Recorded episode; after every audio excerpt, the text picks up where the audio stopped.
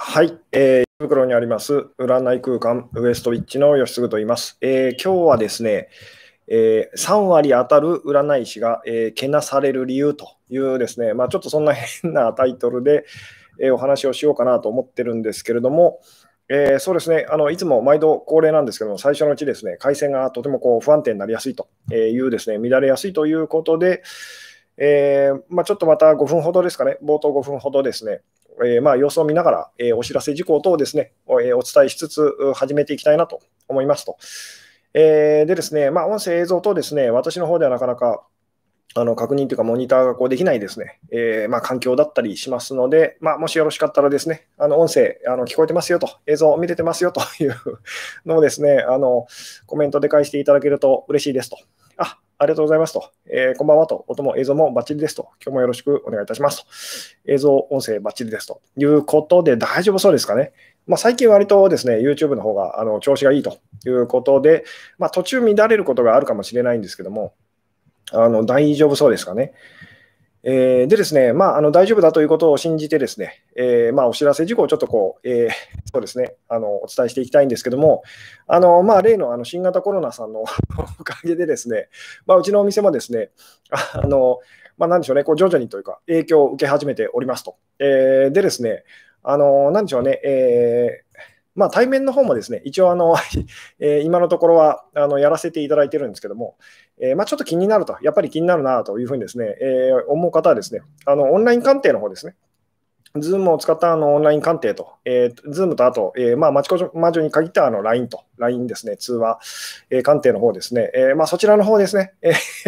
あの積極的に、あの、なんでしょうね、えー、利用していただければ嬉しいなというような感じでございますと。えー、最近ですね、本当にあの、ズームの方が結構増えてきましたと。ズームだったり LINE の方がですね、あの増えてきてですね、まあ、対面でもちろんいらっしゃるお客様もいらっしゃったりするんですけども、まあ、いろいろ考えるとですね、いろいろ考えると、そのオンラインの方が、あの、私もですね、こう、なんでしょうね、マスクを、マスクをしながらっていうのは結構辛くてですね、えー、なのでこう、最近は Zoom の方がなんか調子がいいと いう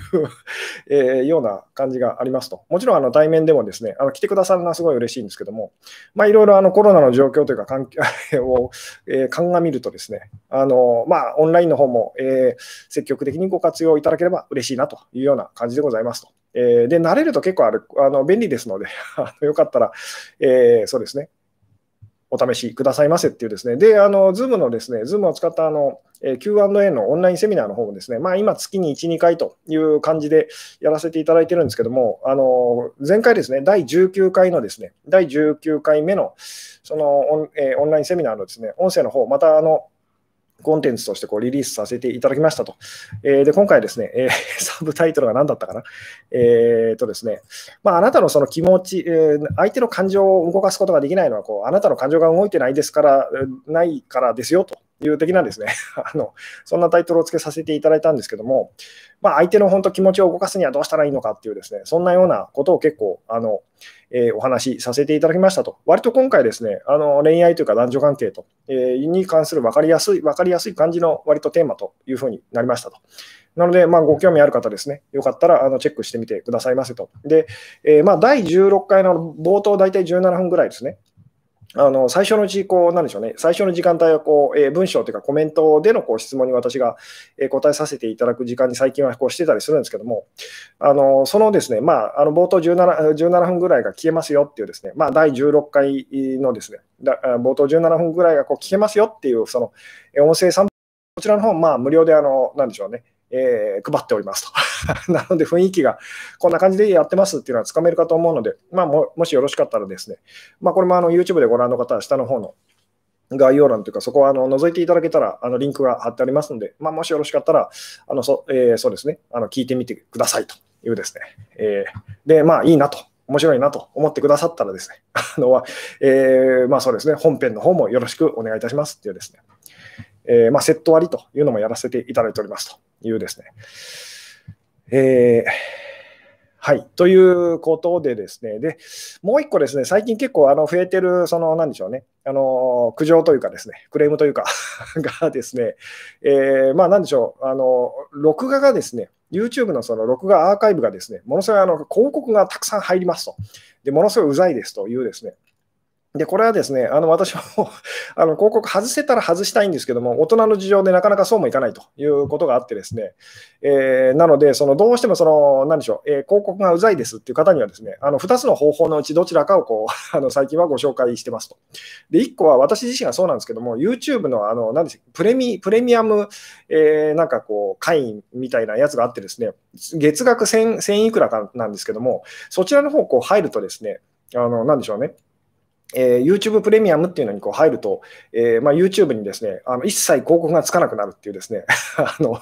で私なんか結構こう YouTube なんでしょうこう見たりとか聞いたりとかすごいこうするヘビーユーザーなのであのそちらの方にこう入ってるんですけどももう本当全然広告つかないので割とその あの快適ですと。ただまあお金を払いたくありませんっていう方におすすめなのがですねもう一個あのヒマラヤっていうですねあの音声プラットフォームアプリっていうのがあるんですけどもそちらの方ではですね音声だけになっちゃうんですけどもあの私のこの YouTube のこうライブとかですね、まあえー、ライブの前にやってたあの、えー、録画で、動画でこう撮ってたものとかですね、全部あの、えー、音声で、えー、なんでしょうね、バックナンバーでこう残してありますので、まあ、もしよろしかったらそちらもですね、あのご活用くださいっていうですね、そちらの方はあの広告入りませんと。で、倍速とかも3倍速ぐらいまでこうできたりとか、結構便利なので、でこれもですね、あのその下の方の、えーまあ、なんでしょうね、えーまあ、今 YouTube でご覧の方は下の下の方のこう説明欄見ていただけたらですね、リンク貼ってありますので、まあ、よろしくお願いいたしますっていうですね。えー、さて、ということでですね、だいぶ遅れてしまいましたけども、えー、本題に入っていきたいと思いますと。えー、そうですね、その、今日のタイトルですね、ちょっと難しい 難しい漢字を使っちゃったんですけども、あのわざとじゃないんですけども、えーとですね、今日のタイトルなんですが、えー、なんだったかな、えーとですね、3割当たる占い師がけなされる理由っていうですね、私もこう 実際にはあまりこう使い慣れてないその漢字を使っちゃったんですけど、けなすっていうですね、けなされるという、そんな、あの、なんでしょうね、えーけな、けなすっていうのは、その、なんでしょうね。なんでしょう、見下すみたいな、そういうこととこう、近いんですかね。えー、で、本来はですね、今日のタイトルですね、あの、3、まあ、3割バッターは、その、えー、褒められるのに3割当たる占い師がけなされるのはなんでなんだっていう、そんなような、こう、えー、まあ、タイトルをつけさせていただこうと思ったんですけども、つまり、その、なんでしょうね、えー、まあ、3割打つ、3割打てるその野球選手っていうのはまあ一流ってこう呼ばれますよね あの。一流と呼ばれると。ところがですね、その3割じゃ当たる占い師ってどう思いますかと。そうですね、これですね、あの直球でちょっと聞いてみたいんですけども、で今日ですね、もうあの何でしょう。あの、見てくれる人少ないだろうなと、ライブに参加してくださる方も少ないだろうなっていうのも分かっていて、分かっていて、それでもちょっとこれについてお話ししたいなと思ってですね、あのお話ししてるテーマなので、結構マニア向けっていうかですね、上級者向けの内容ですと。あのえー、なんですけども、まずですね、あの直球で聞いてみたいんですけど、3割当たる占い師ってどう思いますかと。的中率3割っていうですね、どう思いますかと。あのえー的中率3割のその 占い師さんのところに、えー、占いに行きたいですか、どうですか？と、まあ、そもそも占いっていうものだったりにですね、こう否定的な、そのネガティブな印象を持ってらっしゃる方もいらっしゃると思うんですけども、とりあえずその3割当たる占い師っていうのをあなたはどう感じるのかっていうのをですね、よかったらこう教えていただきたいんですけども、えー、うん。なるほどと。3割しか当たらないなら私にもできそうと。3割は当たるんかと。想像で言って当たる程度な気がすると。えー、3割バッターは試合に貢献してる気がすると。えー、たまに当たるとか、まあ、まぐれやんとか。あのえー、嘘つき。まあ、そういうふうに感じますよね。えー、うん、星ひとみさんが人気なのはロックオンしまくるからと。なるほどと。えーうん、ああ、なるほど。野球が3割打って、まあ、評価されることを知らないから当たらないと思ってしまうと。えー、まあそうそうですね、野球っていう、野球選手とかよくわからないという方は3、3割で一流なんですかっていうふうにですね、私も昔そう思ったことがありましたけども、えーうん、あそうですね、7割は当たってほしいと。えーまあ3、3, 割占い師さんに対してですね、でもうあのお気づきのようにですね、まあ、みんなやっぱりその、なんでしょうね、本当に実際に自分とかこう占いとかやってる あの人は多分その辺の事情ってですね、あの身をもってこうあのそうじゃないということをこう、なんでしょうね、あの感じると思うんですけども、えー今日なんでこの話をしてるのかっていうとですね、えちょっと前にですね、私がこうな、これも YouTube で確かなんか見てたような気がするんですけども、すごいこう有名なですね、あの、気候家の方と、気候のその先生っていうかですね、気候療法家の方みたいな方がですね、あのすごいこう嘆いていてですね、あの、なんかこう、テレビ番組にこう呼ばれたことがあったと。で、その方がですね、まあ、こう気で言ってみたらこう人を吹っ飛ばすみたいなですね、あのそういう、まあ、あのパフォーマンスっていうか、そういうデモンストレデモンストレーションみたいなのをですね、あのやることになってですね、でまあのなんでしょうね、いつもだったらこうできると、いつもだったらこう全然こうできるんですけども、なぜかやっぱその日ですね、こうえー、普段とこう違うそのカメラが入るというですね、そういうあの状況で、あの実力を発揮できなかったと。つまりうまくできませんでしたと。で、なんかこう、インチキだみたいにこうすごいこう叩かれたと。で、でもそのそれからもうその方はですね、もう二度とテレビなんかこう出るものがっていうふうにですね、なっちゃったというですね、えー、で、そのその方が言ってたのは、その野球選手とか、まあ、スポーツ選手は失敗しても全然その 許されるっていうか、みんな温かい目でこう見てくれるのに、なぜそのじゃあ気候をやってる自分とか、なんでそんな厳しい目でその見るんだというふうにですね、嘆いてて、で、私もこれは常々ですね、あのまあ、感じてたことだったりとかするので、で、なぜなのかというですね、つまり私たちは、その例えばじゃあ野球選手とかスポーツ選手がこう失敗したりとか、そのミスをしたりとか、こう成績悪くても、あの、なんでしょうね、まあいいよいいよってなりますよね、まあしょうがないなっていうふうに。ところが、占い師さんとか、気候家の方とか、あと他にも、まあじゃあ超能力者の人と、スプーン曲げとか あのやってる人とか、まあいますけども、そういう人が1回でも失敗すると、その偽物だと、ダメじゃないかと。なんだお前というふうに、まあ、けな今日のそのタイトルで言うとこう、けなすというふうに、つまり、その、なんでしょうね、こう占い師の人とか、その気候家の人とかに対して、すごく見る目が厳しいですよね。で、なんでなんでしょうと。よーく考えてみたら、これ同じような成績を残してると、例えば3割当たる占い師さんと、その3割打てるその野球選手っていうのは同じような成績を残してるわけですよね。ところが一方は一流だと、一流のその野球選手だって言われて、一方は、その、なんだと、全然意味ないじゃないかと。え、役に立たないっていうような感じで、私たちはこう誰でもその、なんでしょうね、そう感じますよね。で、それってなぜなんでしょうと。何がこの違いを生むのかっていうですね。えー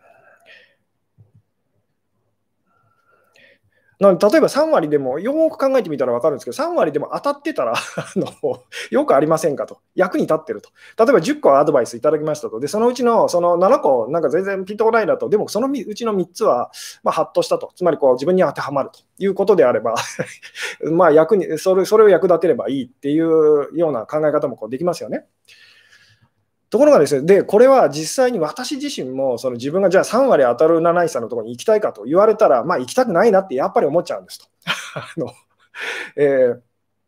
で、なんでなんでしょうと。なんで私たちは、じゃあその占い師さんだったりとか、その気候家の方とか超能力者の人にはすごい見る目が厳しいと。にもかかわらず、で、そのスポーツ選手とかですね、そういう他の人たちに対しては、そのなんでしょうね、あのまあ、優しい目でというか あの、えー、なんでしょう、こう、点数が、まあ言ってみたらこう点数がこう、点が甘いのかというですね。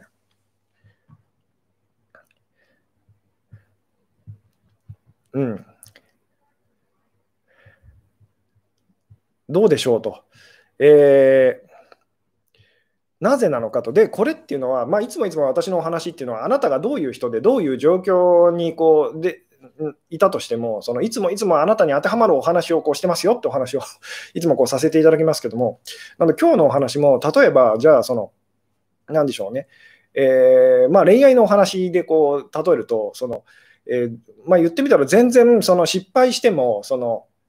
なんでしょうね、えー、まあ、ミスをしてもこういいよと思えていた時があったのにと、えあったのにもかかわらず、いつの間にか気づいてみると、その、えー、でしょう、その人がすることがすごくに対してすごくこう見る目がこう厳しくなっちゃうと、関係がこうそれで悪化していっちゃうということってよくありますよね。で、それはなぜなんでしょうというですね、つまりそこに通じるお話だったりとかするんですけども、で、まあ、ここで、その、なんでしょうね、えーうん、なるほどと、先生にオラクルカードしてもらいましたが、当たってませんと、相談メインで言ったから気にしてないけどと。いうですね方もいらっしゃるんですけども、ところが、その素直な方 が来て、その例えば私これもよくあるんですけど、私もこうオラクルカードとかこう使ってて、ですね。で私が何も言う前に、何も気づく前に、ですねその方がこう、はっって言って あの自分ですごいと、なんでわかるんですかと、あの私からしてみたら、いや、何が分かってるのか全然わからないんですけど、そのでもその方が勝手にその読み取ってっていうかですね、感じ取ってと。えー、いうこともよくあるんですね。つまり、ある人にとっては、私は、まあ、別に私は、その、なんでしょうね、え、まあ、どっちかというと、占い師ではないんですけども、でもこう占いっぽいその手法とか使ってたりとかするので、ある人にとってはすごいこう当たる人と。ただすごくある人にとってはま全然当たりませんねっていう人だったりするんですと。で、その当たる当たらないみたいなことに関して言うならば、最初にこうお話ししとくならばですね、あの、この話もよくするんですけども、当たる占い師っていうのも当たらない占い師と、預言者って言ってもいいですけども、ここに何を持ってきてもいいんですけど、そんな人はいないんですと。じゃあ何がいるかっていうと、あなたが当たると思い込んでいる占い師さんと、あなたが当たらないと思い込んでいる占い師さんがいるだけなんですと。つまり、あなたがいつもいつも判断してると。なので、これも実際に私が昔、その経験したことなんですけども、友達と一緒に、その、まあなんか、あの、まずすごくこう軽い気持ちで占い師さんのところにこう行ってですね、で、その、なんでしょう、私はこうお月でこう行ったんですね。で、その友達がこう、その占い師さんにこう占ってもらっててですね、で、私はお月で行って、その話をこう聞いてたんですけども、えー、で、その友達がですね、もう全然あの占い師は当たらないってまあ言ってましたと。あのところが、隣にいて聞いていた私は、すごいこうびっくりしたんですね。すごい当たってるなと。この人すごくこう、その友達自分のその友達のことをよく分かってると。ところが、その友達は全然それがそう思ってないというですね、結局その、そういうものなんですと。この辺がだから分かっていただけたらすごく嬉しいんですけども。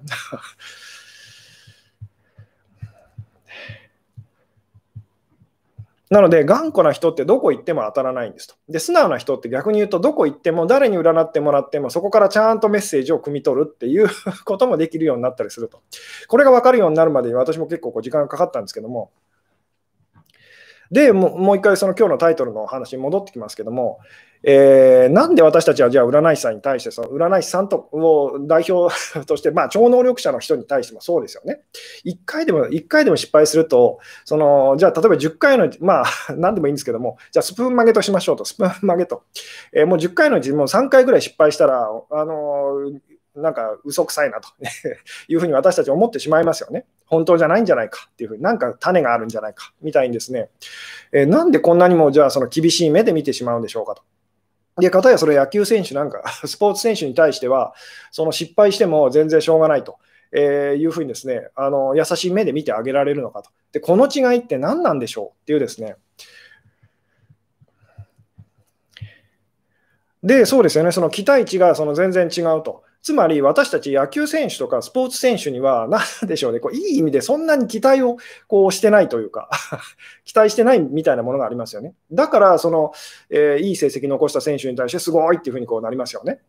つまり最初こう低く見てると。あのまあ、人間って頑張ったって、その速く走れるってあって、まあ、せいぜいこれぐらいだよなっていうのがあって、それを超える選手が現れたときに、すごいっていうふうに、人間の限界を超えたみたいにですね、こう騒いだりとかすると。ところが、その占い師さんとか超能力者の人とか、まあ、気候家とか何でもいいんですけども、あのすごく期待値が高いですよね。えー、で、その、ここからまた大事なんですけど、なぜじゃあ、その占い師さんとか、その超能力者の人とか、気候家の人とか、えー、に対しては私たちはとってもその期待が高くなっちゃうのかと。で、なぜじゃあスポーツ選手とか、まあ他にもその、えー、まあ何でもいいんですけども、えー、他の人たちに対して私たちはその、なんでしょうね、そんなに期待をしないのかと。じゃあその違いって何なんでしょうねっていうですね、でそうです、占い師は当てないとダメだと思いますよっていうふうに、別にダメじゃないんですけど、ダメじゃないんですけど、そのなぜか私たちはそう思いますよね。100か0かみたいに。当たるんだったら全部当たるはずだしと。当たらないんだったらもう当たらないはずだしと。つまり、ものすごいこう白黒私たちははっきりつけたがると。なぜかと。えー、でもよく本当に例えばこう野球選手なんかとこう本当に比べてみると同じような成績残してるんですよと。にもかかわらず 3割打てる野球選手のことをのことを私たちはダメだというふうには思いませんよね。そのだな3割しか打てないのと半分も打てないのとダメじゃないっていうふうには思いませんよねと。ところがなぜか占い師の人とか超能力者の人とかに対しては、私たちは100%という、その、なんでしょうね、えー、の、なんでしょう、求めますよね。すごい期待値が高いと。で、なんでなんでしょうっていう。うん。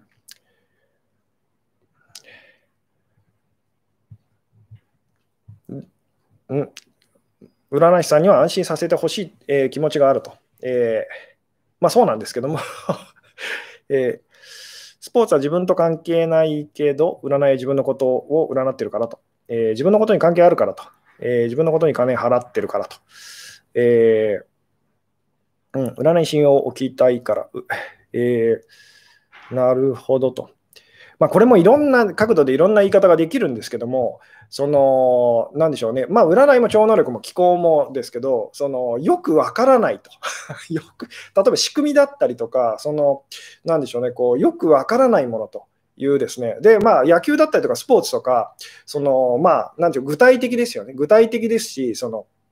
まあ、わかるというか、知ってるって感じがこう、しますよね。まあ、その、いや、私野球とかよくわからないんです、知らないんですというふうにこう、思う方でも、例えばその占いとかそういったものに対する、なんでしょう、気候もそうですし、超能力も、まあ、他にもいろいろ多分出てくると思うんですけども、まあ、ヒーリングとかそういうのもそうかもしれないですね。とにかくそのそ、そういうものに対するその共通した何かこう、ちょっと怖いと感じる あの感じと、未知のものに対するその感じと。で、一方、その野球とかスポーツ、他のスポーツと、なんか知ってると、知ってることだっていうですね、身近って言ってもいいんですけど、身近なことっていうその感じがしますよね。えー、この辺が、だからその、何でしょうね、私たちがあの期待しちゃうか期待しないかの、何でしょうね、こう、えー、その差がそこで生まれてくるんですと。つまり私たちは知らないものと、わからないものに対しては、ものすごくつまり期待をしてしまうと、あるいはものすごくその逆に行くと、ものすごく恐れると。いうふうな言い方をしてもいいんですけども、つまり例えば占いのお話とかもそうな、うん、まあ、スピリチュアルって言って言っちゃってもいいですけども、のお話とかですね、ものすごくつまり信じてる人か、ものすごくうさんくさいって疑ってる人かのどっちかに分かれやすいんですね。あの野球選手だったりとかスポーツ選手に対しては私はそこまでそんなに厳しい目で その、えー、でしょうねこう見たりとか、まあ、しませんよね。この辺の感覚のこう違いっていうのにですね気づいていただけるとすごくあの嬉しいんですけども。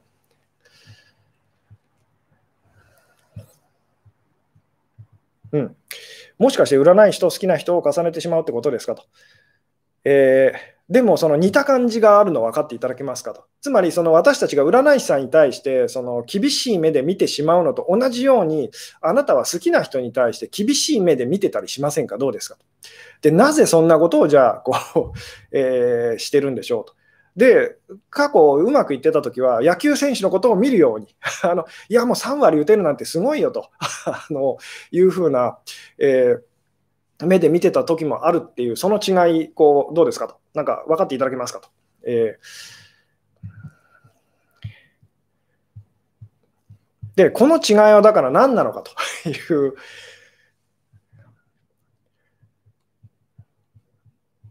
うん結局、その本当に私たちが、こうなんでしょうね、あの知ってるものっていう、自分に身近なものって言ってもいいんですけど、それに対しては私たちは自然と期待をしなくなっていくんですね、実は。自分の身近なものに対しては、そのいい意味でも悪い意味でもなんですけど、期待しなくなっていくと。何も求めなくなっていくって言ってもいいですね。えー、ところが自分からこう遠いものと離れてるものと、えーすごい抽象的でこう分からないものに対しては、ものすごい期待をする、もしくはその逆側のものすごいこう否定するっていうかですね、あの恐れるっていう、どっちかの態度を私たちはこう取っちゃうと。つまり本当にその、なんでしょうね、えー例えばこう、まあ、これっていうのは本当に宇宙人とかそういうのもそうですよね。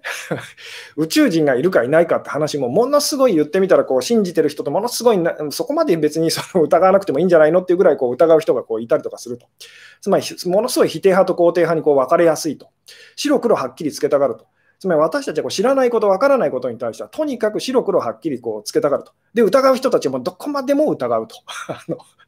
いうふうにこうなっちゃいやすいんですけども、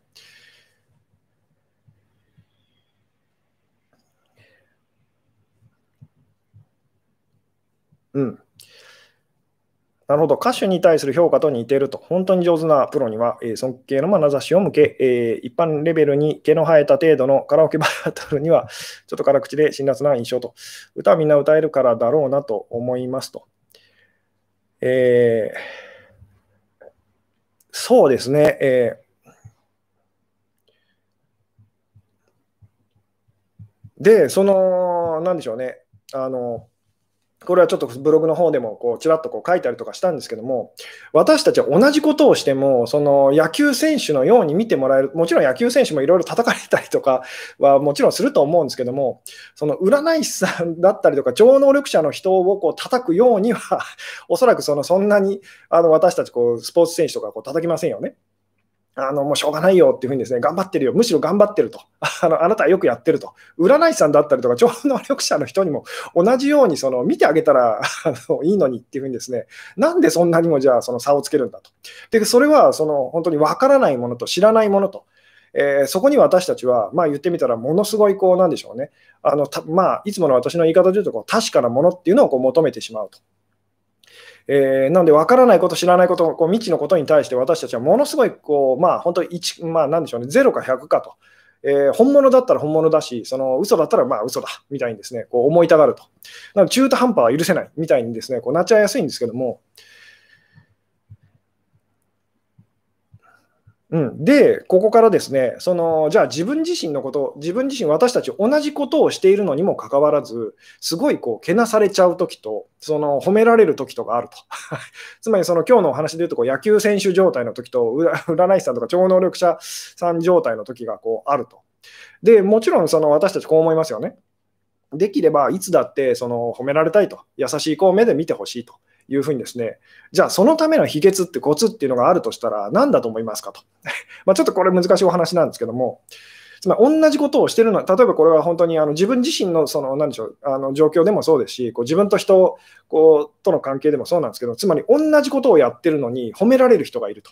同じことをやってるのにけなされる人がいると。私はこうすごくこう評価してもらえないと。私、あの人と同じことをやってるんだけどと。あの人はなぜかすごい褒められると。私自身も昔それそれを経験したことがこうあるんですね。同じことやってるのに、ある人は、お前すごいなとか褒められてたりすると。いやいや、あの私もやってますけどと。ところがなぜか、その、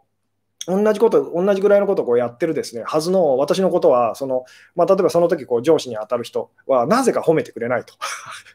で、同じことしかやってない、そのもう一人のその言ってみたら、まあ、同僚の子っていうかですね、同僚の人のことは、なぜかその上司に当たる、まあ、上司っていうか先輩に当たる人はですね、あの褒めると。どういうことなんだ、これはと。いうので、ものすごいこう悩んでた時があったんですけども、でまあ、好きだからと。まあ、確かにこう気が合う、気が合わないというですね、あの好きとか好きじゃないとかっていうのは、そうひいき目にこう見ちゃうっていうのはあると思うんですけども、えー、でもそれにしても、その、いつもいつもそういう目にその、そこだけじゃなくてですね、その時だけじゃなくて、いつもいつも私は同じような目にこう あの合ってたことがあるんですね。で、なんでなんだろうっていうふうにですね、思ってたんですけども、で、さて、じゃあ、その、なんでしょうね、同じことをしてるのに厳しい目で見られるときと、その、なんでしょう、あの優しい目でこう見てもらえるときのその違いと。いうですね、これが分かったら、あの言ってみたら、その、なんでしょうね、えー、私たちはこう何をしててもその褒められる人に、こう、なんでしょうね、えー、まあ、近づいていけそうですよねと。じゃ、そのためのコツってこう何なのかと。この違いは何なんでしょうっていうですね、えー、つまりなどう心がけることでそんな風にこうなれるんでしょう。野球選手になれるんでしょうと あのいうことなんですけども、えー、うん、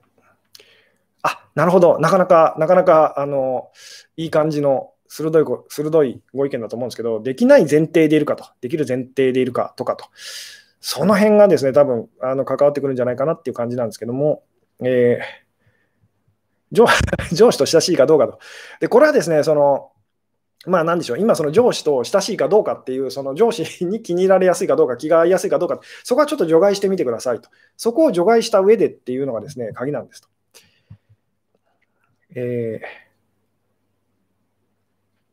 ー、うん。できて、そのできて当たり前だからと、できて当たり前のことを2人の人がやってるのに、1人のことを は、その、褒めて、1人のことは、そのなんでしょうね、私たちはそのすごいこう、それぐらいでそのできたなんて思うなってこうけなすと、これがまさに3割打っているその野球選手と、3割当てているその占い師さんに対して、私たちがこう取ってる態度ですよね。野球選手に対しては、いや、大したもんだねと、君はすごいよと。いうその調子で頑張ってくれっていうふうに思ってていてですね、で、占い師さんに対しては、3割ってどういうことだと。あのそんなんじゃ全然そのダメだろうっていうふうにですね、せめて7割とか8割ぐらいその当てる人になりなさいって思っちゃいますよねと。で、これ同じ、同じ成績を出しているのにと。なぜなんだっていうですね。で、これは、その、なんでしょうね。あの、要は、こう、えー、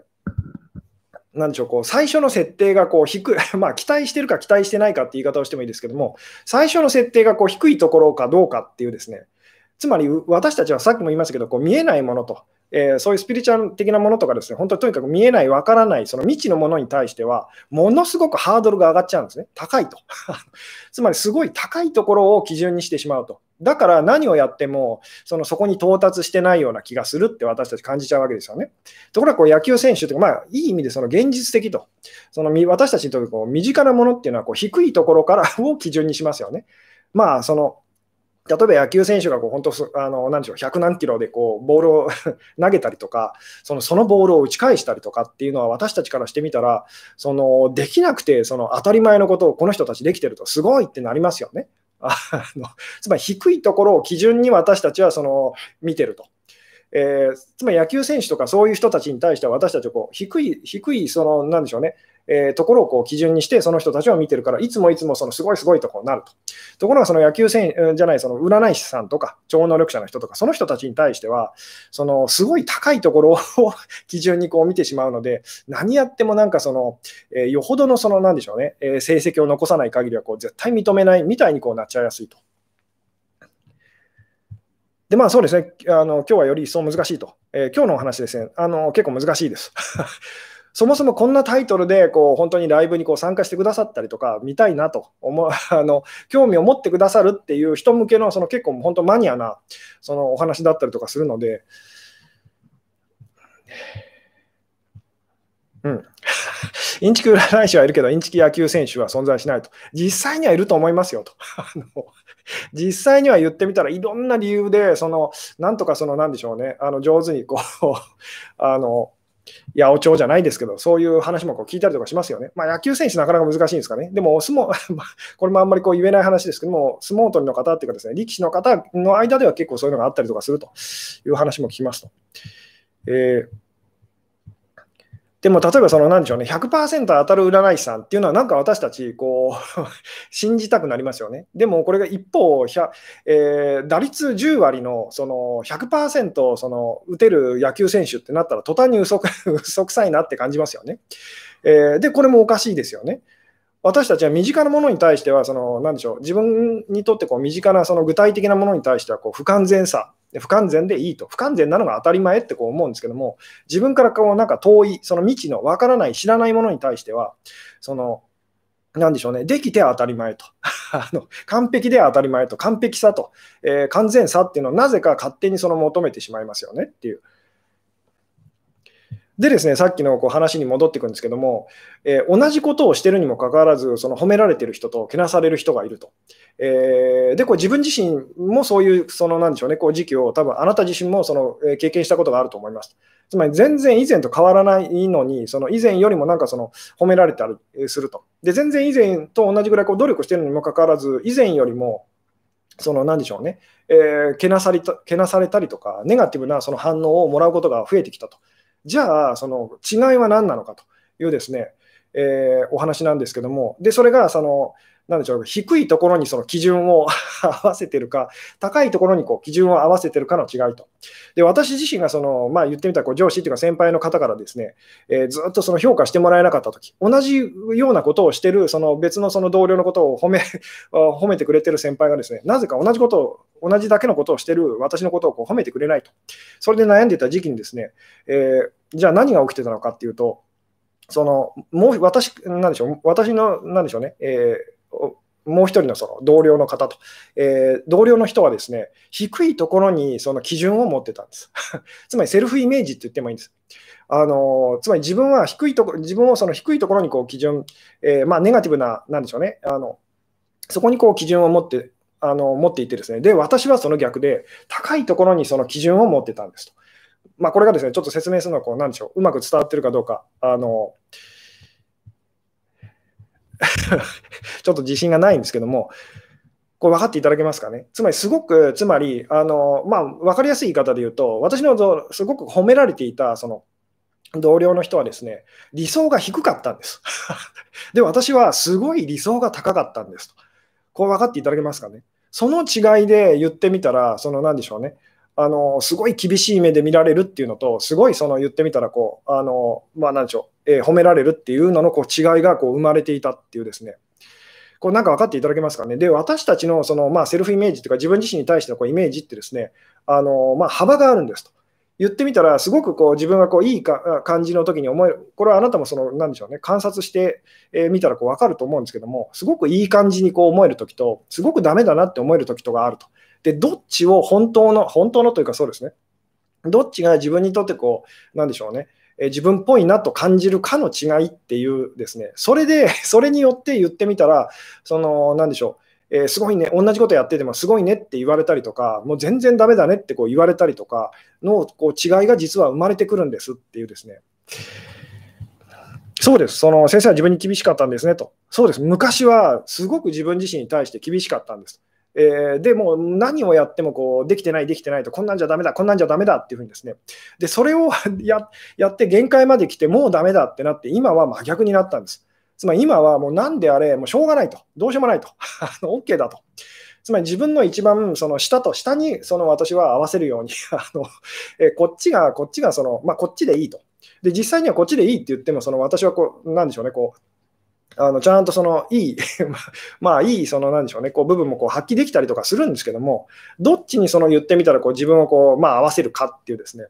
それが本当にあの変わった変わったら、言ってみたら、こう同じことしてるにもかかわらず、むしろ以前より怠けてるにもかかわらず、なぜかそのポジティブに捉えてもらえることがこう増えてきたっていうお話なんですと。これですね、あのなんでこれも例えば恋愛なんかでこう例えると、最初こう出会ったばかりのその男の人に対して、女性たちはその期待をしないと、その全然期待しませんよね。よあのところが、期待しなくてで、してもらったことがこうすごい嬉しいと。いうふうにこうなるんですけども、これが付き合ってからというふうにこう、例えばその私たちは恋人同士ってなった瞬間に、途端にものすごい厳しい目で、その、なんでしょうね、あの男性のことをこう見るようになってですね、同じことしてくれたのに、そのえー、今まではそれでよかったけどと。そのえー、恋人のあなたは、そのパートナーのあなたは、その程度でその いいなんて思わないでってこうなっちゃう、この感じどう どうですかと。こう分かっていただけますかねと。今まで本当野球選手を見るかのような目で 見ていたのに、急にその占い師さんとか超能力者をこう見るような目で、その彼のことを思うようになると。つまり全然その言ってみたらこう期待がこう期待してなかったと。期待してないので、されることが全部些細なことであれ、そのもうその気持ちが嬉しいと思えていたのがですね、その急に言ってみたら、あれをされても、これをされても全然足りないと、ダメダメっていうふうにこうなっちゃうと。この、こう、なんでしょうね、あの違いにこう気づいていただけるとすごく嬉しいんですけども、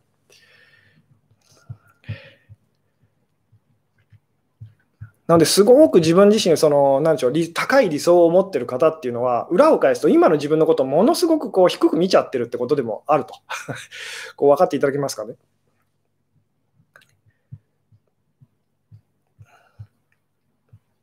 なので、実際にはそのい,、まあ、いつも言いますけど、あのなんでしょう、自分にとってこう理想的なこうポジティブなこうイメージがありますよね。で、そのえー、私たちがなかなか受け入れがたいこう人からこう指摘されるようなその自分のこうネガティブなこうイメージというのがありますと。で、その、えーまあ、間で揺れ動いてるのが実際のこう私たちだったりとかするんですけど、つまりどっちも行きつけないと。すごいその素敵なだけの自分にもなれないですし、すごいダメなだけの自分にもなれないっていうところでこう揺れ動いている、その不確かな存在っていうのが私たちのこう、まあ、なんでしょうね、本質っていうか、正体だったりとかするんですけども、あのどっちにこう、まあ、言ってみたらこう、えー、なんでしょうね、こう自分をこう、まあ、合わせていくかと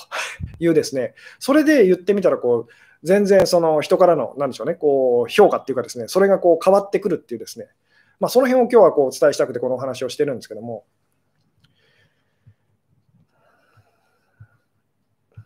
うん。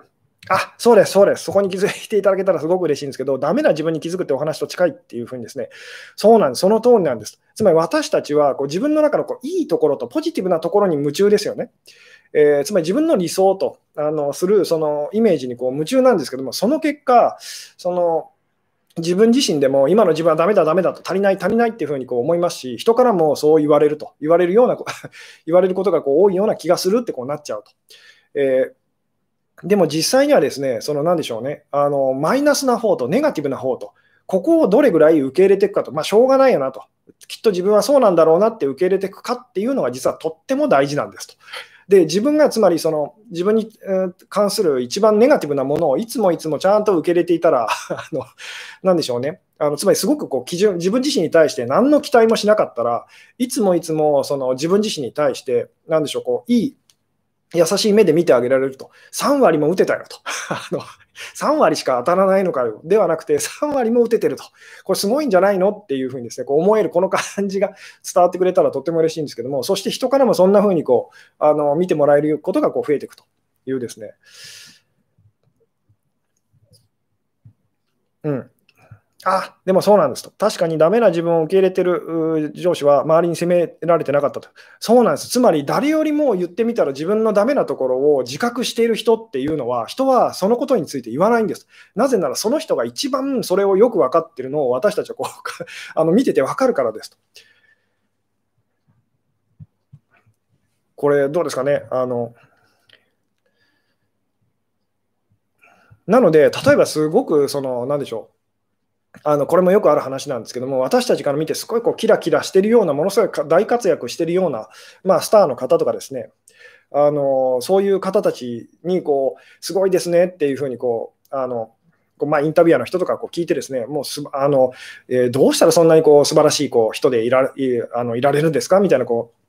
秘密っていうか、まあ、何でしょう、秘訣とかコツとかを聞いてですね、えー、で、いや、自分は最低の人間なんですと、最悪の人間なんですよっていうふうにですね、答える方結構いらっしゃるんですね。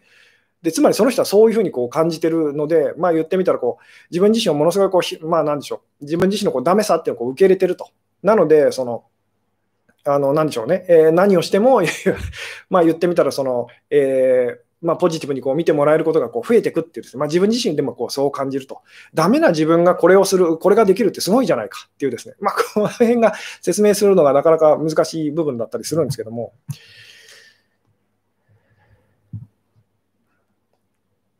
うん。ダメな自分を受け入れると自分に甘くしたら OK と。えー、そうですね、その、まあ、甘くする、甘くするっていうよりも、そのしょうがないじゃないかっていう感じです。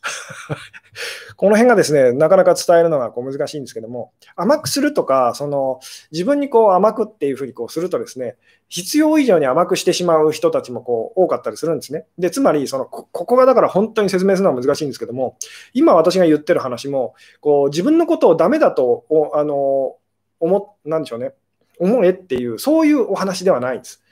で、それは私も昔やってたことがあるんですね。つまり自分が本当にダメな人間なんだと。だから人から言われても、そのいやいや、あの自分はダメなんです、ダメなんです、みたいなですね、あの褒められてもその受け入れられないとダメなんだ、ダメなんだっていうふうにその、えー、思ってた時期があるんですけども、そうではなくて、なんでしょうね。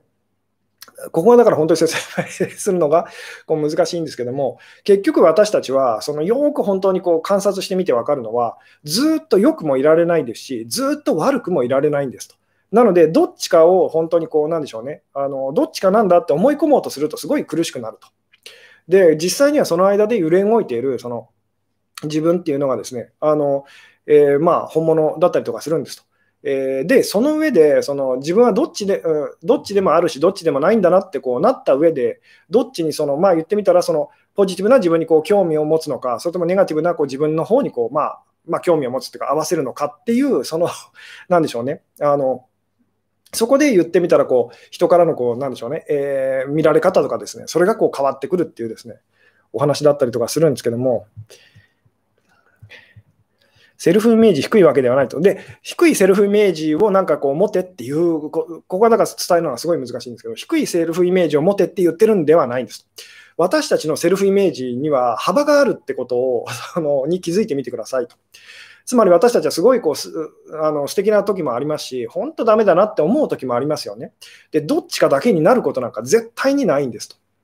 絶対にないんですと。で、そのあのセルフイメージの幅の中で、その一番下の方と、下の方にその自分の基準をこう合わせていくと。これでその、まあ、言ってみたら、これぐらいで自分はそのせいぜいだろうと、当然だなっていうふうに、えー、そうは言ってももちろん、ああなれたらいいんだ、こうなれたらいいんだ、こういうことできたら面白いよなっていうのはもちろんありますと。で、それは全然いいんですと。ただ、その、まあ、もうちょっと分かりやすい言い方をすると、私たちはこう理想と自分、今の自分自身とのそのギャップでこう苦しみますよね。で、この理想とその、えー、まあ、言ってみたらこう理想っていうのがこう、まあ、今のそのセルフイメージの自分の上の方ですと。で、この今の自分って思っちゃってるのが実はその、えセルフイメージのこう下の方っていうだけの話なんですけども、で、このギャップでいつも苦しんで、そのなぜかこの上の方が、その上の方を基準にしてしまうと。こっちがこっちでなければ自分はダメなんだと。なので、それに、あの、なんでしょうね、こう、及ばない自分はダメだ、ダメだ、ダメだってなって、すっごいこう自分自身を苦しめてしまうんですけども、実際にはこの理想っていうのはですね、まあ理想と、セルフイメージのこう上の方っていうのは、まあ、こういつも言わせていただくんですけども、こう鼻先に、その、なんでしょう、えー、馬の鼻先にこうぶら下げられたその人参みたいなものなんです。つまり、どこまで追いかけても、絶対にその えー、手に入れることができないものと。あの到達できないところ到達、到達できないものなんですと。つまり、そこまで進んだら、そのもっと先にこう進んでしまうような、そういうものなんです。つまりあなたの理想っていうのは、例えば理想の自分になったってあなたが思った瞬間にその理想はぐって遠ざかるっていう、そういうものなんですと。追いつけないものと。なので、それが絶対にその私はそうでなければいけないんだっていうふうにですね、思ってしまうとものすごい苦しくなると。でも実際にこう、なんでしょうね、えその理想の方ではなくて、今の自分と、こっちに基準を合わせましょうと。これでいいと。もちろんこうなれたらそれはいいよなっていう、まあ、この辺の感覚が こう伝わってくれたらとっても嬉しいんですけども、そしたら私たちは理想っていうのをこう持っても、その、なんでしょう、それによって苦しむことはなくなるんですと。つまり今の自分の方が、その、なんでしょうね、こう主で、まあ、言ってみたらこう理想っていうのはあってもなくても、まあ、いいようなものだっていうふうにですね、つまり必要な時にそのそれがあることで、そのまあ、あのなんでしょう、テンション上がると あの、元気が出るという時にはこう理想を掲げますし、それがあることで苦しいと、じゃあこんなものいらないよなっていうふうにこう手放せるようなものになっていくと。何しろ自分のその下の方と、その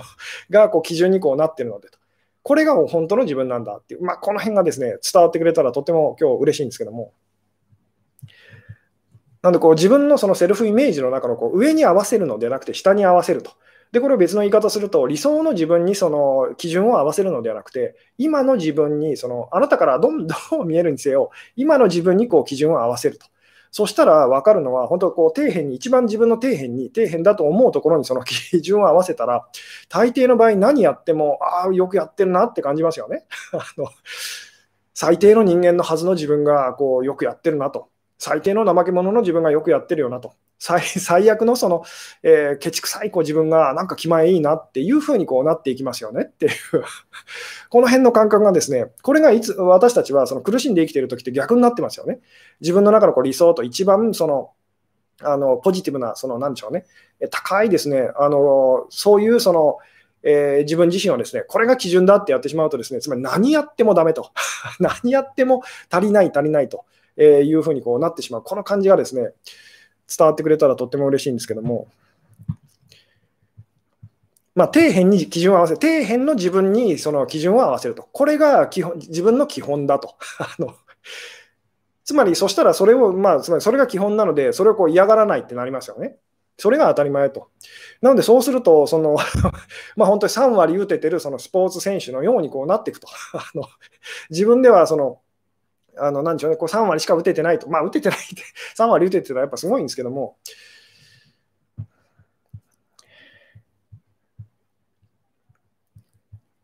どうでしょうね、このこの辺がですね、あの今日のお話、なかなか なかなか本当にあの伝えるのが難しいお話だったりとかするんですけども、高い基準、高い基準をそれに対してこう持ってしまうか、その低い基準を持ってしまうかで、全然その同じことをしてるのに感じ方が違いますよねと。で、私たちはこう知らないもの、自分、知らないもの、わからないものと未知のものと、自分からこう遠いものっていうものに対しては、すごいこう高い基準をこう、まあ、抱いてしまいやすいですと。ただ自分に身近なものと、ね、に対しては、あの低い、なんでしょうね、こう低い基準というかですね、そんなに期待をしないというですね、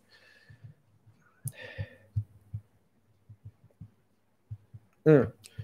なので、本当にあの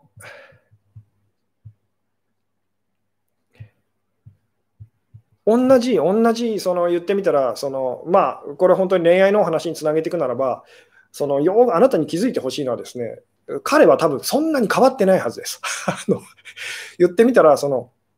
例えばその、まあ、これもよくある話なんですけども、えー、その付き合ってる人のもうなんか口臭が嫌ですとか、そのいびきがうるさいとか、まあ、タバコを吸うのがすごくこう嫌ですとかですね、他にもその、まあ、あのパチンコばっかり行ってるのが嫌だとかですね、あのお金を稼げないのが嫌だとか、忙しすぎるのが嫌だと、えー、で他にもいくらでもまあ出てくるんですけども、で、私がよくその方にこう、あのなんでしょうね、こう伝えるのはですね、えー、で確かにそのあなたはそれが嫌かもしれませんと、でも気づいてくださいと。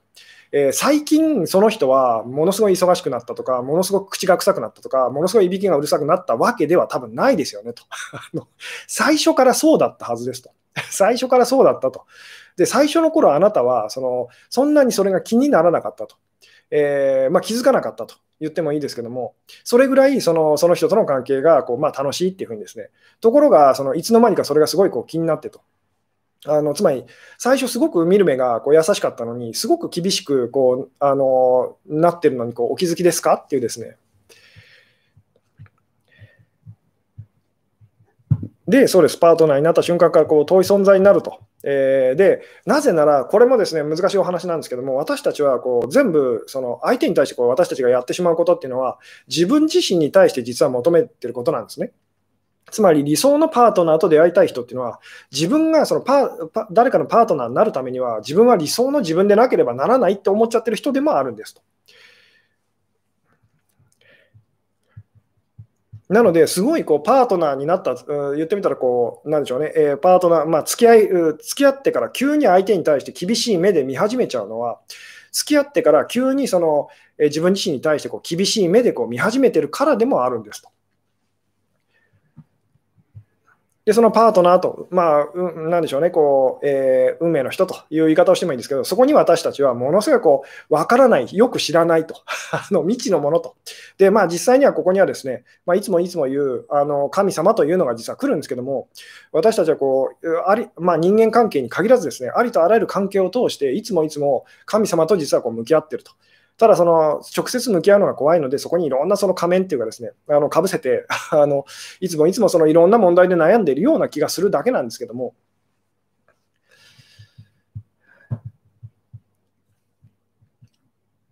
うん。えー、パートナーは急に臭くなりましたと思ってる自分はすごいということですかと。まあ、これはですね、えーそうですね、なかなかどういうことなのかなという感じなんですけども、うん。で、そうですね、もうそろそろ52分ということでですね、あのまあ、締めたい感じでもあるんですけども、えー、私たちはですね、まあ、愛とそれと、まあ、この辺のお話もそうですね、あのいずれまた角度を変えてお話できたらと思うんですけども、本当にその、まあ、あの、なんでしょうね、えー、愛せてる時っていうのはですね、あのなでしょう、今まで受け入れることができなかったものさえもこう受け入れられるようにこうなっていくと。で、逆にそのすごいこう恐れてる時と、まあ余裕がある時、余裕がない時って言ってもいいんですけど、余裕がない時、恐れてる時っていうのは、今までに、なんでしょう、今まで受け入れられていたはずのことでも受け入れられなくなっていくっていうふうにですね、なっちゃうんですね。で、つまり本当に相手をこうどこまでもこう受け入れていくっていうその方向性か、その相手をそのどこまでもその何でしょう拒絶していくというですね方向性か2つしかないと。で、そのうちのそのどちらをあなたは今、ど今あなたはどちらの状態ですかっていうですね、そそこに関してのお話だけを私はひたすらこういろんな角度でこう実はしてたりとかするんですけども、なんであなたが今までその全然もう受け入れられなかったと、もう絶対無理と思ってたと。えー、でもその、それをそのまあ言ってみたらこう受け入れられるよ、それさえも受け入れられるぐらい相手のことをこう愛せるようになりなってきましたよというふうにこうなってるのか、それとも今までその素敵だと思ってた彼のことがと、もうすごいこうこういうところが嫌で、ああいうところが嫌でと、今までその受け入れられてたはずのこともその受け入れられなくなってきてしまってるのかと。えー、ここに対してすごくこう敏感にそのなりましょうっていうふうにですね。で、これは何度も言いますけど、その相手に対してやってることっていうのは自分自身に対して実はやってることなんですよと。なので本当にその大事なことはですね、これはまた角度を変えて、あのまたお話しさせていただく機会があると思うんですけども、自分の中のそのネガティブな部分と、受け入れがたい部分と、見たくない部分と、これに対してあなたがどれぐらい本当にこう、まあ、あの受け入れられてるかと、優しい目で見てあげられてるかっていうですね、そこが実はそのあなたの人生が、まあなんでしょうね、あの優しいものになっていくか、こう苦しいものになっていくかの、あのものすごいこう大きい、まあなんでしょうね、分かれ道っていうかですね、ものすごい大事なところなんですと。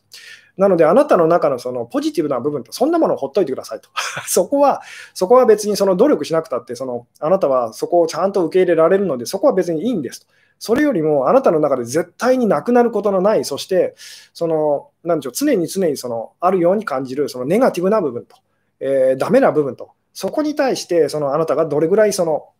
勇気を出してこう受け入れていくかっていうですね、ここがもう本当に鍵なんです。で、これを例えばパートナーシップってことで言うと、相手のその相手がどれぐらいこう素敵なところがあるかって、そんなのどうでもいいんです。なぜならそこは素敵だからですと。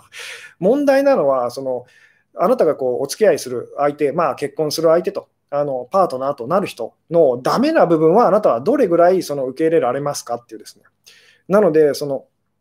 なんでしょうね、えー、この人のこの、まあ、みんなその言ってみたらダメな部分、嫌な部分あると。で、この人のそのダメな部分は私は無理と。えー、ごめんなさいと。でもこの人のダメな部分だったら私は受け入れられるかなっていう人がある意味あなたの運命の人なんですと。でこういう言い方すると身も蓋もないようなその感じがするかもしれないですけど実際には本当にそうなんですと。なので、ポジティブな部分を見て、この人のこれがいいかなと、あの人のこれがいいかなっていうふうにですね思ってても、絶対にそのあなたは相手を受け入れることはできませんと。なぜなら、私たちが本当にこの人を受け入れられる、愛せるだろうかどうだろうかっていうのはですね、その人のネガティブな部分に対して私たちがどう感じるかがものすごいもう全てだからですと。で、何度も言いますけど、相手に対して思ってることっていうのは、全部本当は自分自身に対して今思ってることですよっていうですね。うん。何を心がけてもパートナーができないのはなぜと。何を心がけてもそれはパートナーができないってあなたがし あの信じてるからですと。えーで、それでいいっていうふうにあなたが あの、それでも仕方ないっていうふうに感じ始めたら、おそらくその流れっていうのはこう変わってきたりするんですけども、うん。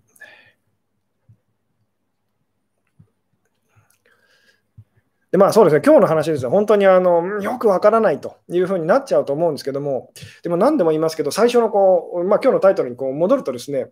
えー、私たちはこう3割当たる占い師さんっていうのに対しては、ものすごいなんか厳しい目で見ちゃいますよね。ダメじゃないかと。3割ってなんだというふうにですね、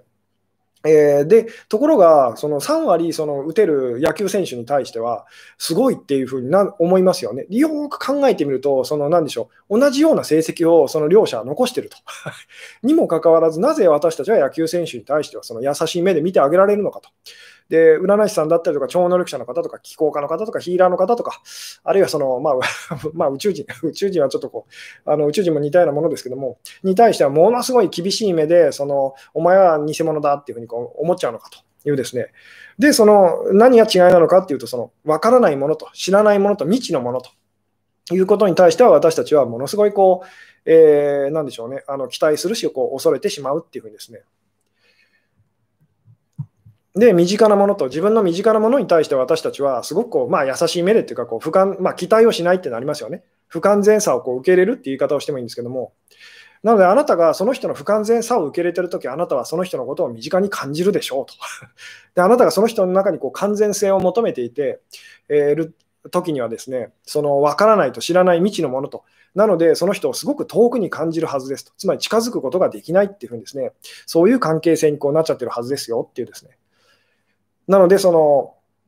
期待しないっていうふうにですね、あの、なんでしょうね、あの、まあ、期待しないっていうのはこう、期待する気持ちをこう我慢する方向へこうやってしまう女性たちがすごい多かったりするんですけど、そういうことじゃないんです。期待を手放せるのはなぜかといったら、その人の不完全さをその受け入れてると。で、まあ言ってみたら、これは裏を返すと自分自身の不完全さを受け入れることができているからってまあなるんですよという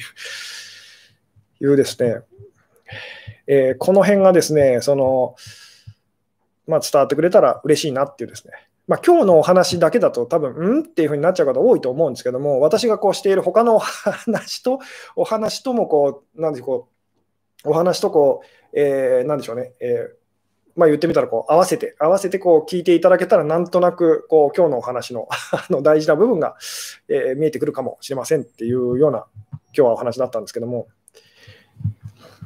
野球選手はダメな自分を受け入れてると、まあ、ダメな自分を受け入れてるっていうか、ダメな自分を受け入れざるを得ないっていうようなですね、まあ、はっきりとこう言ってみたらこう成績がこう出ちゃう、そういう具体的な、まあ、スポーツだったりとかしますよね。うん。ということでですね、ちょっと長くなってきた感じですね。なので、えー今日はですね、この辺でお話を終わりたいなと思うんですけども、同じことをしているのにですね、その厳しい目で見てしまうときと、その優しい目で見られるときが私たちにはこうあると。で、その違いって何なんでしょうと。で、そこにはその、まあ、身近に感じてるか、すごくこう遠くに感じてるかと、分かってる、知ってるって思ってるか、それとも分からないと知らないっていうふうにですね、思ってるかと、そういうこう違いっていうのはこうあってたりとかするんですけども、で、どちらにその、えーまあ、なんでしょうね、自分自身のことで言うなら、どちらにその基準をこう持ってくるかと、どちらが本当の自分なんだっていうふうにですね、あの、まあ、思うかでも、全然その人からのこう評価っていうかですね、それがこう変わってきたりするというようなお話でしたと。はい。ということでですね、えー今日はこの辺でお話を終わろうかなと思いますと。はい。えー最後までご視聴いただきありがとうございましたと。はい。それでは、えーおやすみなさい。はい。それでは失礼します。